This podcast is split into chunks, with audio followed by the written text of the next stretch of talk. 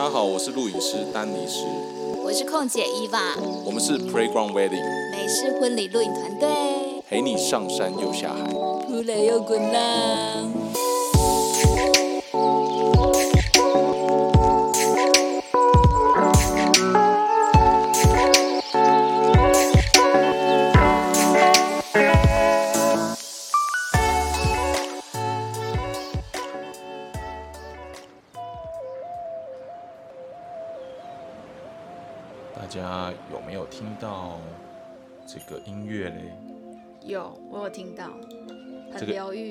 疗愈，有一种在海边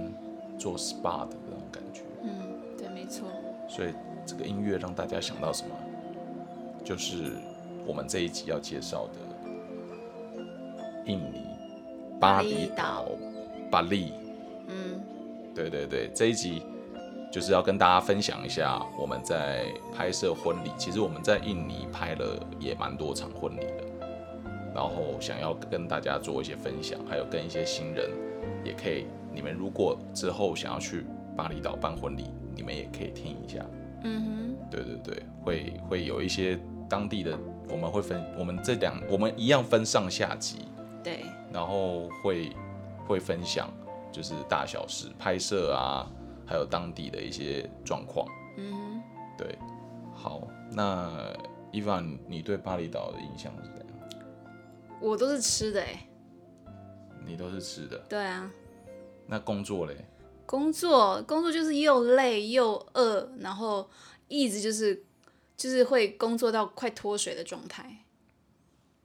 快脱水，对不对？对对对，就不停的一天到晚，就是只要你只要一一站在太阳下，你就是疯狂的在喷汗，站着不动也是。对，所以其实像巴印尼巴厘岛，它是一个很漂亮的海岛国，就算是一个海岛的旅游的圣地、观光圣地，很多外国人都很爱来这里。来这里干嘛？冲浪，因为这边的浪很好，然后这边的浪很漂很大，然后又很很完整。因为我们不冲浪的讲说浪很好，这样会不会？没有啦，因为因为其实我们去当地的时候，你就会看到很多外国人，他们会带带着浪板，骑着摩托车，对对对然后就直接去海边。对，对他们都会请当地的那个机车机车的司机，然后载着他他们到那个海边这样子去做冲浪。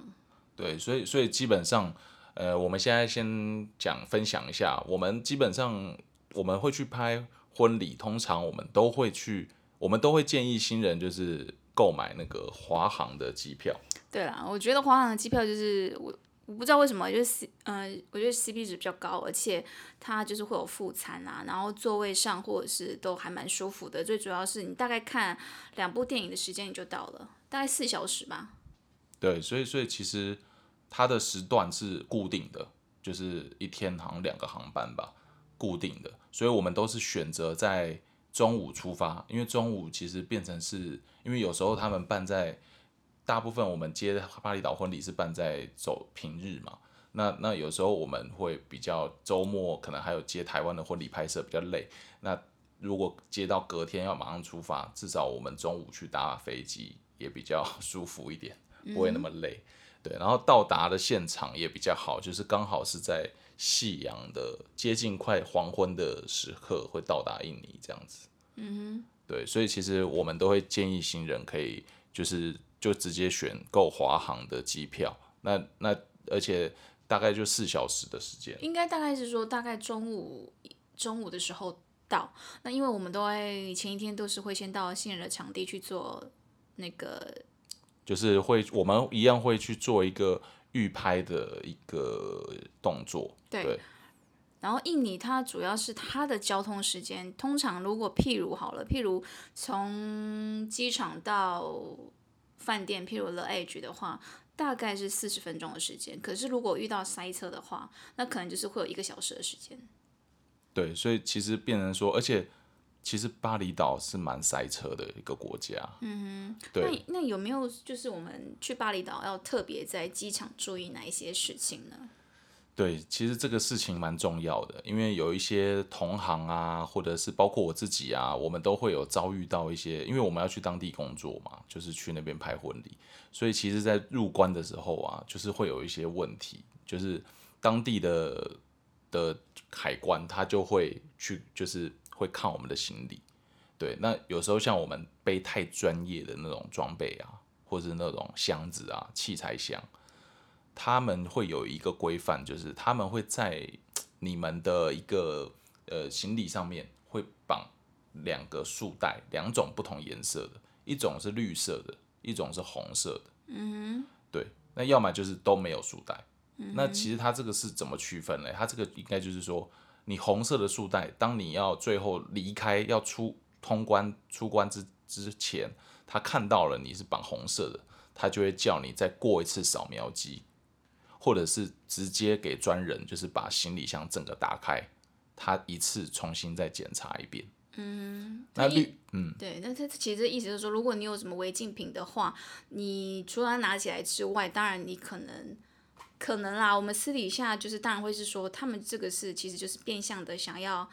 拿一点点消费的意思啦，就让你比较好容易出关，就是可他们会说这是服务费。对，然后甚至是因为我据我了解，有些同行甚至去了那天，然后他还把他的那个就是背包，整个相机包就拿下来检查，然后发现哇，很多专业的器材，然后他就说，哎，他要扣扣相机啊，扣机身啊，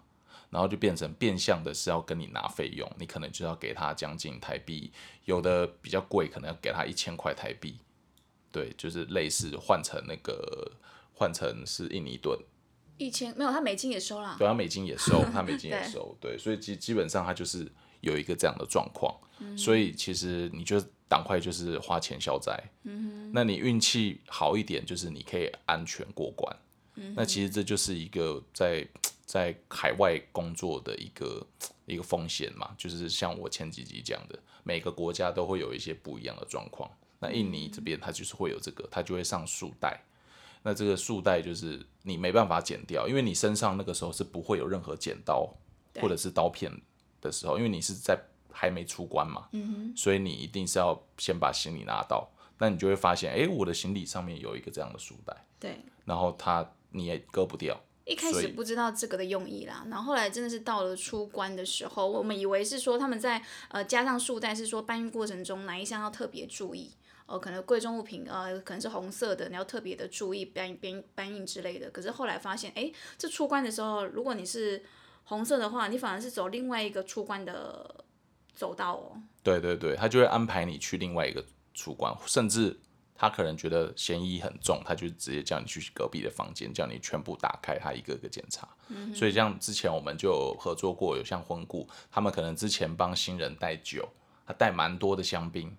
他就会觉得，哎，你这个有有涉嫌这种就是贩售吗？贩售还是怎么样？就是带很多瓶嘛，因为新人可能要直接就是从从国外外面带进来，他就不要在印尼买了，所以他们会请婚顾帮忙，那就就被拦下来，然后就直接付小费。嗯，对，就是付我讲的，可能就是台币几千块，嗯，他就让你过了，嗯，对，其实就是有这个状况，嗯，然后包括我自己之前也是有遇过，就是我自己的行李，我的器材箱就是被绑红色束带，然后我也曾经被打开来过，嗯哼对，那那个时候我就是说没有啊，就朋友拍婚朋友的婚礼要去参加，那刚好因为我自己是摄影师，所以我去帮他做记录这样。我觉得每次跟你出国都就是会掉在这边，就是至少十次九次都被拦拦下来。对，真的，我觉得我中标的几率蛮大的。对，所以我都不跟你走一起，有没有？我们都 分开走这样子。对，就是变成说每次在这里都会搞得每次就是心跳很快。对，然后你要故作镇静。所以我后来都是变成我都是直接把打扮的像把自己当游客一样打扮，就是穿拖鞋、穿短裤、穿戴墨镜，所以就变成把自己当成是一个游，就是观光客的概念。然后我们就穿的很 free，很轻松，然后然后那个器材箱也尽量让他感觉像是去度假的。我我记得有两次被系上那个红红的那个束带，然后呃这两次分别是我们。偷偷就是拿外套盖住手把的地方。对，就是那时候我们自己有有带一个外套嘛，然后然后他在出关的时候，因为他那个那个束带就吊在那个手把那边，我们就就想说，哎，那我们就拿那个外套把它盖住，然后我们就拖拉这样滑过去。然后还有一次是因为太重了，然后我们拖着那个行李的那个拖行李的那个车子，直接把束带那一面往下摆。对对对，所以。所以就这两次，我们就用一些巧妙的方法，因为去了基本上经验也变多了嘛，所以我们就开始用 用一些试试看的方式，就是一些我们觉得可不可行。而且我必须我必须讲，巴厘岛它这个机场就是等行李的时间真的要很久。对，有时候等很久，因为观光客太多了，就是旅游旺季，而且我们去拍有时候都是天气很好的时候，都是旺季，所以他们真真的是游客很多，你光等那个护照。给护照就要等很久排队，对，所以这个部分其实就是我们就是到达机场会发生的状况。嗯对，那我们最后出关了以后嘞，终于顺利出关，我们就赶快换，你就会看到很多人拿着一堆的纸牌或者是牌子，热烈的欢迎，热烈欢迎你，然后就是哎，要不然就是某个饭店的那个。接送员，然后就会拿着牌子。我跟你讲，我必须讲说，我我觉得每一次只要出那个地方，看到那一大票人拿着牌子的时候，我都幻想自己是明星，好像刚刚出关，然后大家哎欢迎你，欢迎你这样子，好像就是欢迎你来来来看演唱会之类的。对，但但我的感觉比较不同，我的感觉是一出来就一堆人，就有点像难民营的感觉。哦。好像一堆人拿 拿着。东西跟你要钱的感觉，就是都每个都盯着你，好像感觉你就是肥羊，就想要哎赶快赶快人接走要走了要走。对对对，要不然就是哇你赶快来，我要来我要赚钱我要赚钱了，嗯，对啊，因为他这些游客就是他们的肥羊啊，我们出来就是要给他赚钱的啊，嗯，对啊，所以每次就哇一堆人然后在门口这样，大部分是饭店的那个接送人员啦，对，然后然后然后我们就要开始聚精会神要找我们接送我们的人，是司机这样子。所以在这个之前，我们都是会先跟新人沟通啊什么的，然后，然后再再来就是我们找到司机，我们就上车。通常去巴厘岛，我们都会建议新人用包车或租车的方式，就是不要自己开，就是直接找当地的人的司机，然后看你是要包厢型车、大巴、小巴或者是一般的房车，就是看你的需求。对，然后通常新人都会包那种九人巴。所以他可能就是他可能先到了，他就会因为他的亲友也会到嘛，然后你们他们可能会先安顿，然后他这时候他就是隔天我们才会到，那我们就会请那个我们的那个他就会请司机来载我们。对，通常我们都是跟平面啦，跟新密老师一起过去。对，平面或新密这样子，那我们就是一行人，然后我们就会去他们的现在待的 hotel。嗯，但是我我我必须强调，就是像这种巴厘岛东南亚国家的话，像上一集的冲绳是说两位工作人员嘛，可是巴厘岛它的地形 villa 就是饭店，它比较特别，它需要非常的搬运，应该说非常多的搬运时间，所以。像这种东南亚的婚礼，我们通常都会去去到三位摄影师。对，因为它不会有什么像日本冲绳教堂会有吸入费的问题嘛，所以所以基本上人数的关系，它比较不会去限制。那重点，但是就是在于说，你可能要就是我们会它的那个饭店地形每个都不太一样，而且每个都石头路，嗯不是那种很平滑的，所以你每次要去，你我们带一些行李箱啊、器材箱那些都是要搬运，所以三机。是比较好的、比较轻松的方式。三机去当地拍摄工作会比较轻松一点。没错。对，那这时候我们就会到达。我们通常就是主要三，我们大部分现在拍摄过，主要就是三个大型的 villa，我们主要拍摄过。然后还有一个很梦幻的证婚场地，总共有四个地方是我们目前团队比较常去到的地方。嗯那第一个地方就是 The Age，就是我们第一次去印尼。工作拍摄婚礼的第一个场地，嗯一个 villa，它叫 The The 巴黎 villa。对，那它为什么叫 The Age？顾名思义就是悬崖嘛。那它其实就是悬崖边的一个 villa hotel。对，那所以这个地方就是变成是说，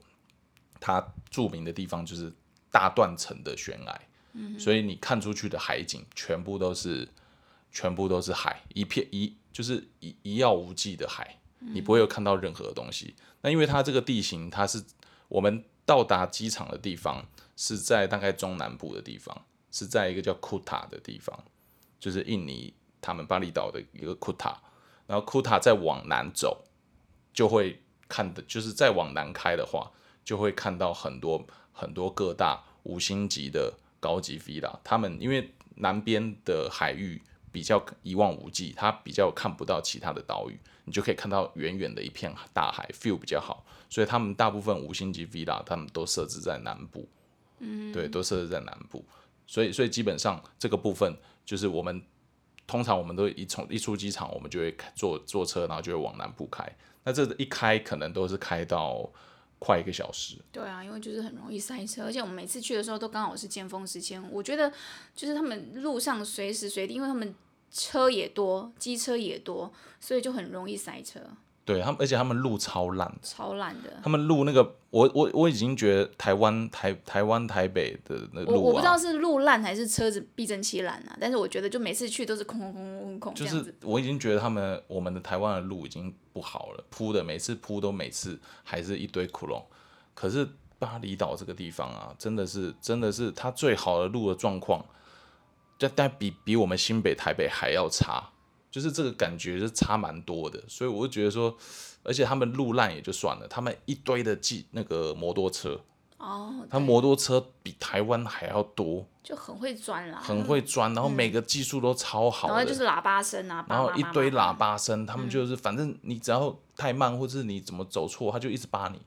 但他们也不会因为你一直扒他就下来跟你。干屌这样，嗯，就是他们就觉得这个就是一个交通语言，你就不对我就是扒你，然后你赶快走，嗯，对，然后扒的人就赶快就走了，这样或者是怎么样，就是就是很很妙的一个交通文化。对我每次去都会塞车啦，然后都会直接先到那个 The Edge 这边，直接跟新人先先做见面。对，那如果说是 The Edge 的话，我们就会先去 The Edge，嗯，那因为新人就会先在 The Edge 等我们。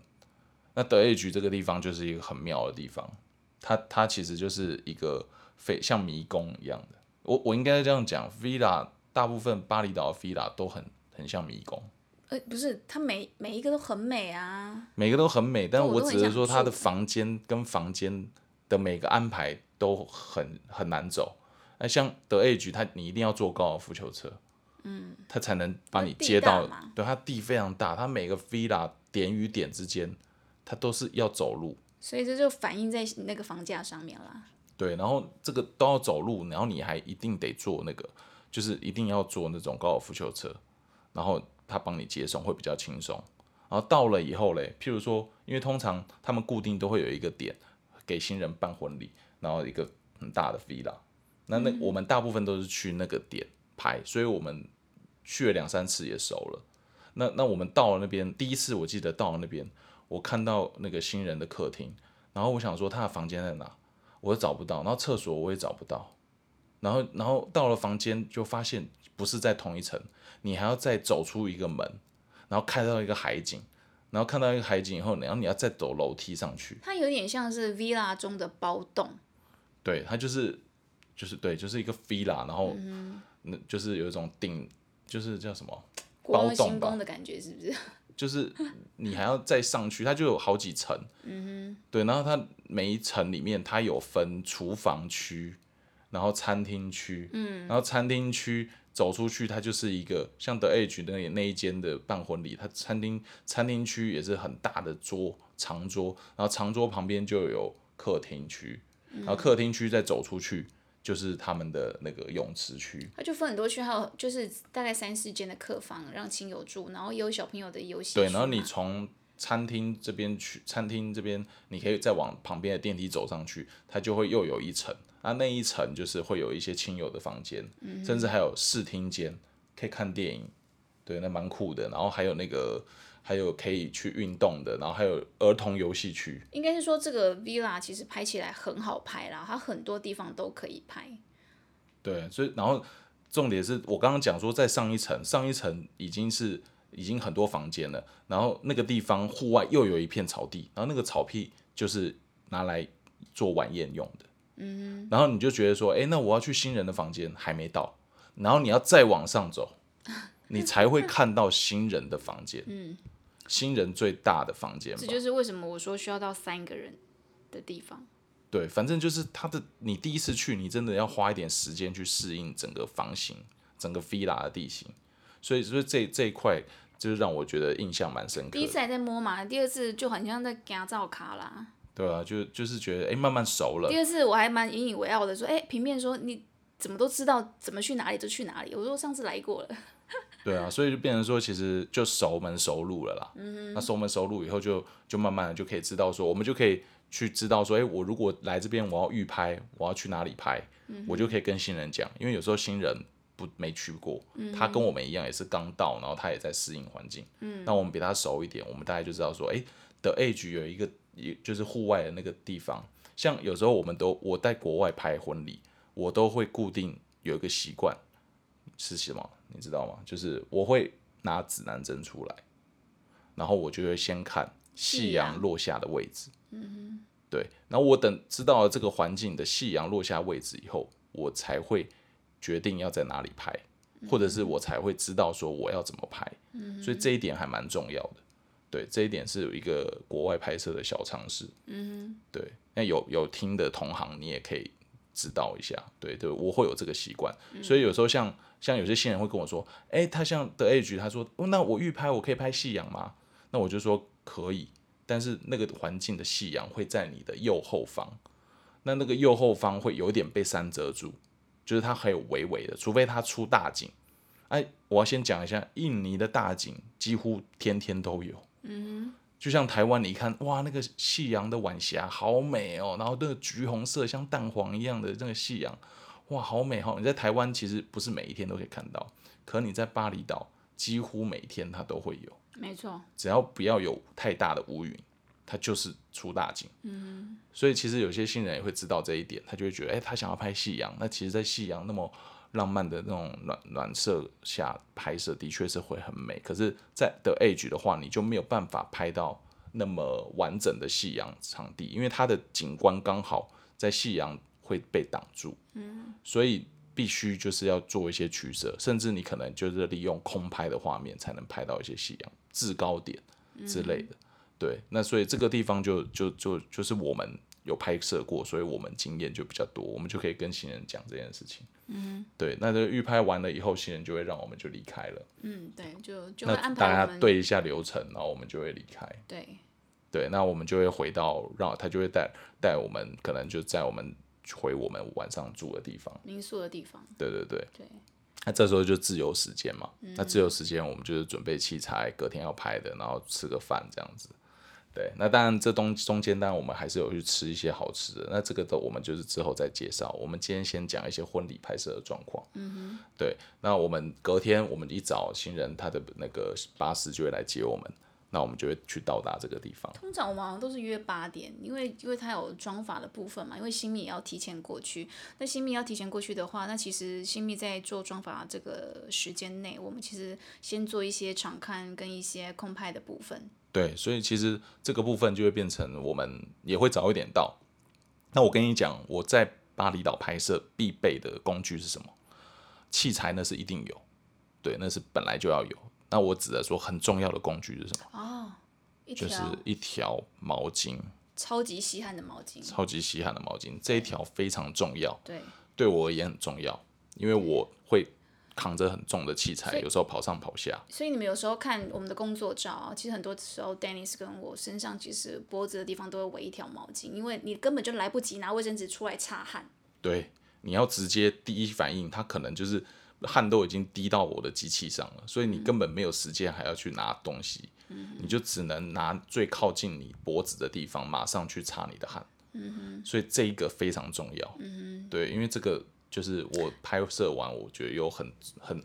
感很有感触的，就是这一点。虽然是有一点就是做工的人，但是实际上其实其实让新人会觉得说，哎、其实你你还算是蛮清洁干干净的这样子。对，就是至少我会随时擦汗，让自己的脸不会一直汗在那边汗流雨下的感觉。嗯，因为新人通常看到你冒冒汗，他就说，哎、d e n n i s 你还好吗？还可以吗？对啊，要不要喝水？对，而且而且有时候流汗那个感觉也不舒服嘛，嗯所以就是一定要打算把它擦掉。对，然后随时一定要带一两瓶水在身上。对，因为巴厘岛非常热，我只能说非常热，它算是南半球的一个非常热的一个热带岛屿国家，嗯所以变成说它这个东西，如果你不准备水，很容易中暑。嗯对，然后再来就是我们到达现场一开始嘞，我们就会，如果像我比较熟了，我可能就会开始一样就是拍摄一些基本的。那巴厘岛这个的通常他们的仪式一定都是整天，一定都是整天，就是我指的就是从仪式开始到到宴到宴客都是整天。对，客人一定都会安排整天。为什么？因为晚上可以 after party，大家可以跳游泳池、跳水，然后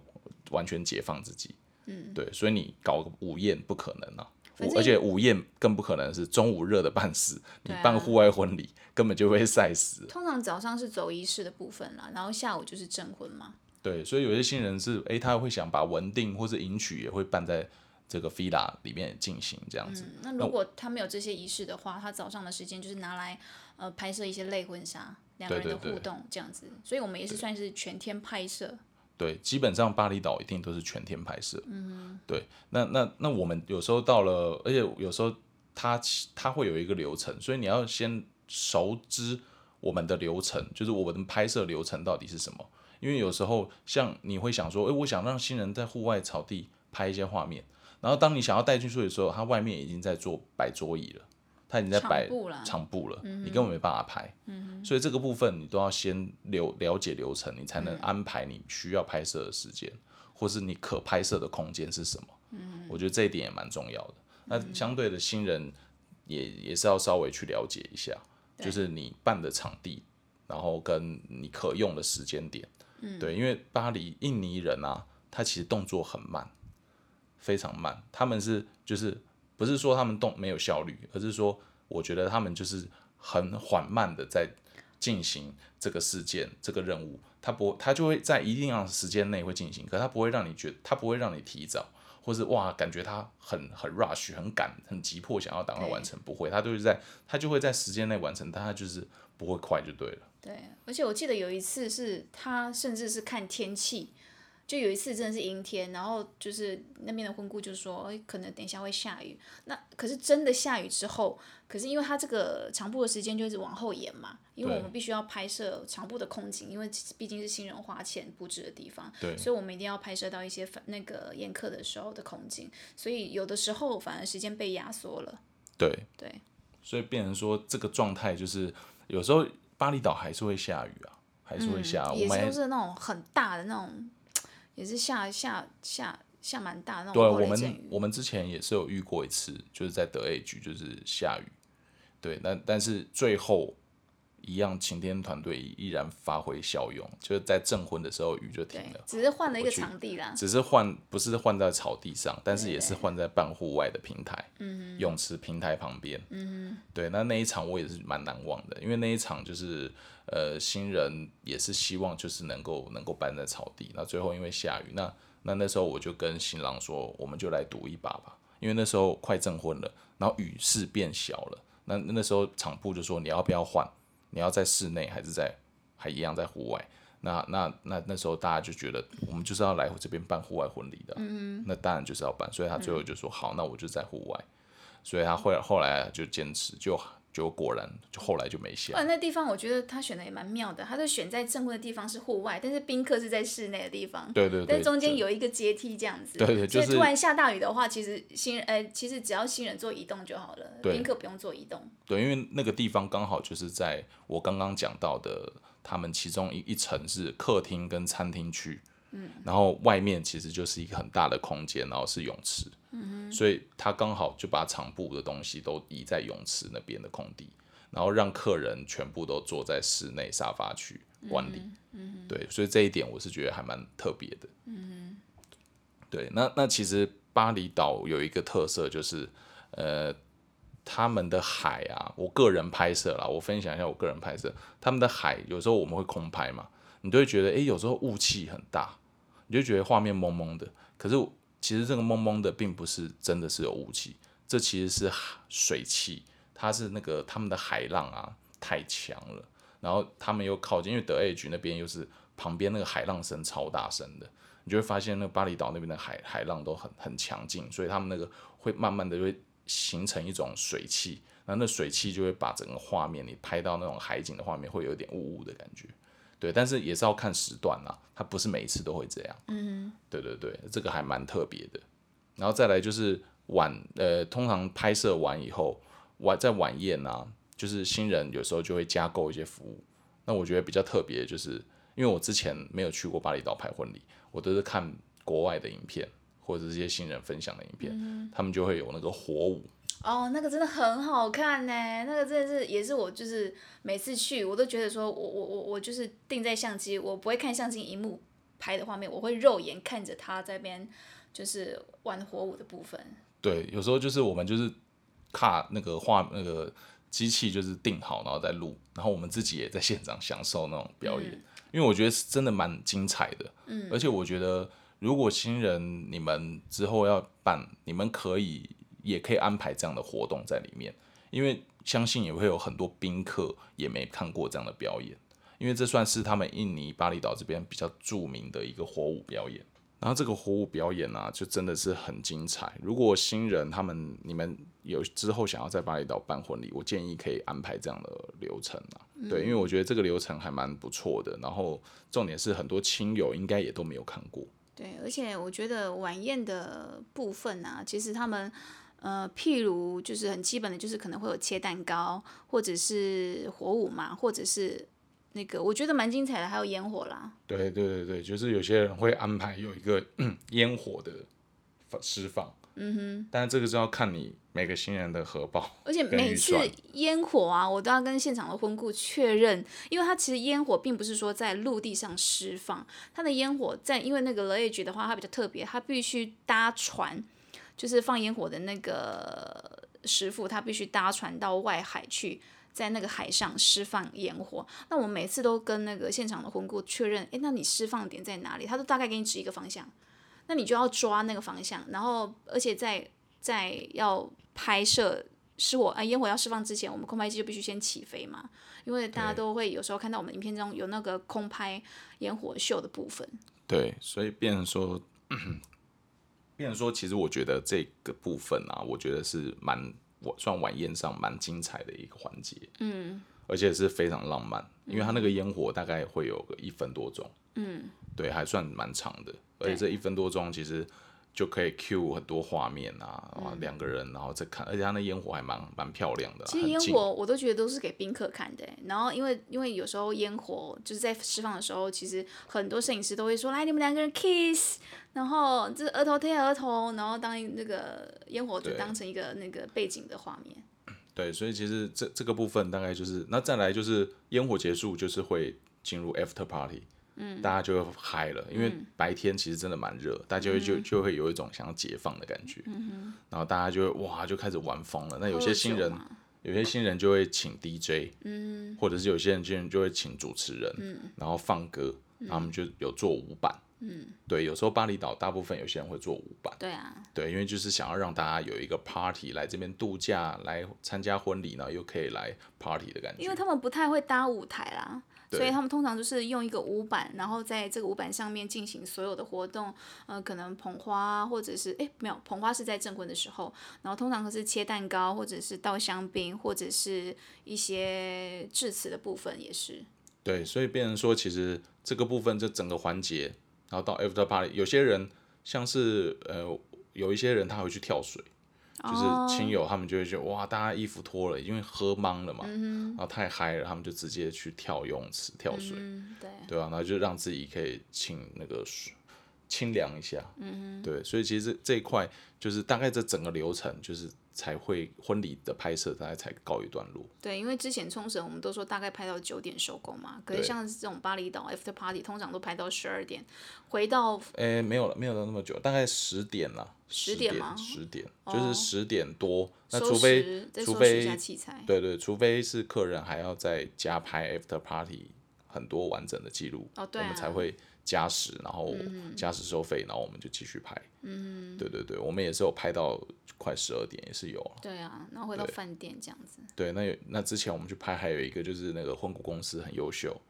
对，然后他就是像我我要讲就是阁楼婚顾，对，跟我们合作，他们很棒，他们优秀，他们就是在那个德 A 局那边的泳池的区域有一个户外泳池区，德 A 局那边户外把它整个打那个 SPA light。然后还打那个新人的 logo 打在那个游泳池的水面上，然后把整个那个吧台的气氛对重，新。它就是。等于把整间夜店搬到泳池旁边。对对对对，有一种户外泳池趴的感觉。对，然后大家都很尽责的，就是换了一个，就是把早上那些华服全部换掉之后，换了很厉害的比基尼啊、泳装啊。对对，然后这时候就会有 DJ 在旁边放音乐，哇，然后那个喇叭都架好了，哇，然后那那个那个八天的吧台的酒保就开始贴做一堆酒，然后嗯就全部都是那个免费唱对，其实那时候你才可以看得到这些宾客啊，还有新人他们真实放松的样子。对啊，所以这就算是一个整个算是巴厘岛一整天的一个拍摄的一个状况了。嗯对对对，就是整个流程的状况。嗯对，那那其实基本上我自己啦，因为之前我自己也有去，像是很著名的，像是鸟巢，就是 Alina，嗯就是台台湾有一个模仿她的就牛牛棉谱，对，它就是在模仿像不是模仿啦，效仿。呃，他就是想要把这整个风格带到台湾嘛。对对对，那那那我讲的就是说，这个就是在印尼巴厘岛的一个叫 Alina 的一个 villa，嗯，对，它就是鸟巢，很很有名的鸟巢。为什么叫鸟巢呢？因为它的 villa 每一个地方都会有一个凉亭，就是可以发呆、可以看夕阳、看海景的凉。那可是但是那个地那个凉亭的外形，它就是做的很像鸟巢的建筑物，对，就很多根木头去把很多根横的木头，然后去一直拼凑、拼凑、拼凑，就是整个远看就有点像鸟巢的概念。哦，那一次好可惜，我就没有去。对，然后那一次就是我们，我那时候就有带团队的摄影师就去前往出发拍摄，嗯，那那边那时候拍也是真的都很美，可是那一场蛮可惜的，因为因为新人他其实就是不公开嘛，因为他这算是私人的婚礼，所以他很多宾客啊或怎么样，所以这一支影片我们只有在粉丝页上面公开大概一分多钟的两分多钟的两预告片分多钟的预告片，所以有一些细节呢，或者是怎么样，我们就没有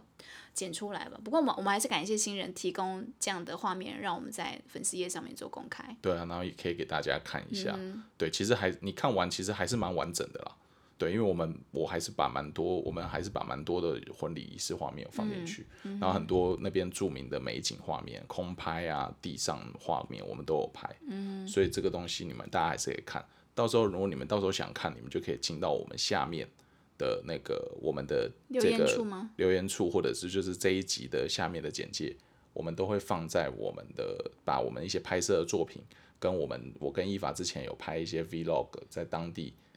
吃喝玩的一些影片，也会放在下面，嗯。你们可以听完我们的以后，那个电台你们可以再点进去对，我们看。没有强迫一定要订阅，但是如果你有听到我们的这段谈话，或者是之前那几集谈话的话，其实你就是大概按一下订阅然啊，有空的时候听一下，这样也是可以的。对对对，所以还是麻烦你可以稍微订阅，但不用点小铃铛，好，因为 podcast 没有小铃铛，但是可以订阅一下。